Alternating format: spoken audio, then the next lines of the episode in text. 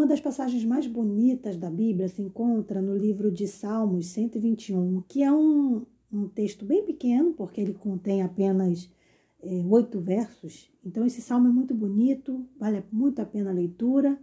Mas hoje eu quero me prender com você no versículo 3. Vamos ler juntos?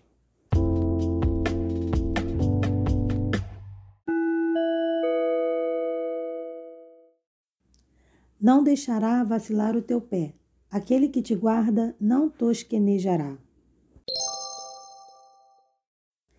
As caminhadas do povo de Israel eram sempre muito difíceis. Não era como hoje, que a gente tem, às vezes, grandes estradas, que por mais que tenham seus buracos e o mau cuidado, às vezes, do governo, são estradas muito melhores do que naquela época. E aquelas estradas bem difíceis dele, né, aquele caminho que era todo irregular, que tinham muitos desfiladeiros, faziam com que a peregrinação do povo de Jerusalém fosse muito complicada e muito perigosa. Mas aqueles viajantes, eles iam na viagem com uma confiança plena de que Deus os guardaria. Então era uma viagem arriscada, as esposas se despediam dos maridos ali preocupadas por eles irem fazer as viagens, mas era sempre com muita confiança em Deus. E desse modo, a gente precisa sempre lembrar que Deus, hoje ainda, não está ignorando as nossas dificuldades, as, os nossos problemas, as nossas caminhadas difíceis. Quando a gente enfrenta a estreita caminhada, né, uma estrada estreita, a gente sabe que a gente pode contar e deve contar com a ajuda do Senhor. E a caminhada para o céu é estreita também.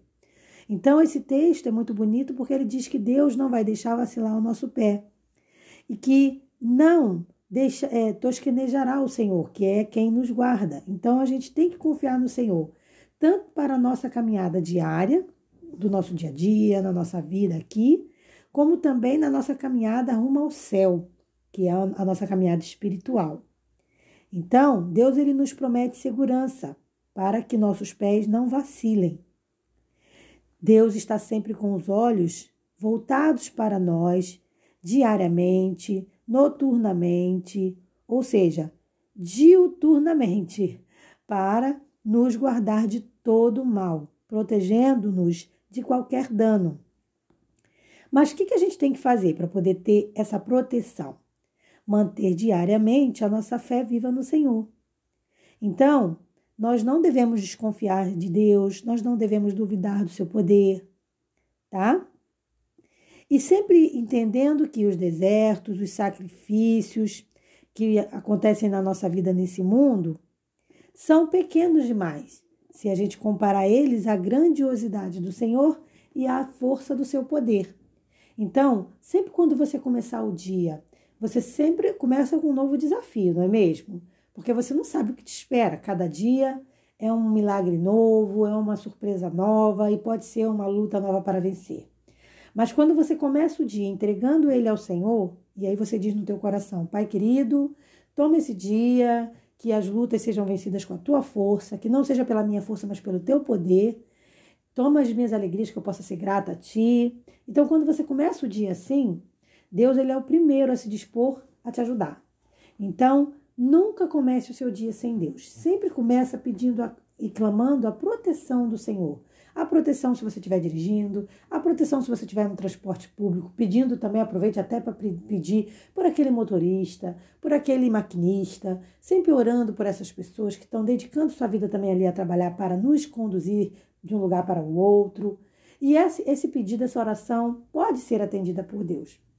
Então a gente tem que clamar ao Senhor diariamente para que Ele nos guarde e nos proteja, sempre confiando de que na caminhada cristã e também na caminhada diária da vida normal aqui na Terra, a gente precisa confiar no poder de Deus, no seu poder e, e ter essa confiança que Davi teve aqui quando ele escreveu esse lindo salmo, que Deus é o guarda fiel de seu povo. Quando de, Davi nos lembra de que Deus é o nosso guarda.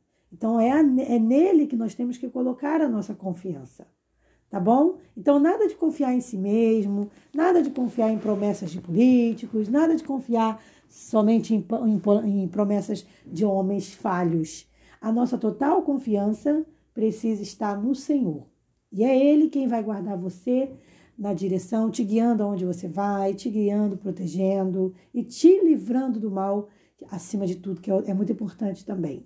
Então, a tua confiança tem que estar no Senhor. Que Deus te abençoe e eu espero você para o nosso próximo encontro, no nosso próximo podcast. Se puder, se inscreva lá no nosso canal do YouTube para receber conteúdos complementares. Um forte abraço. Paz.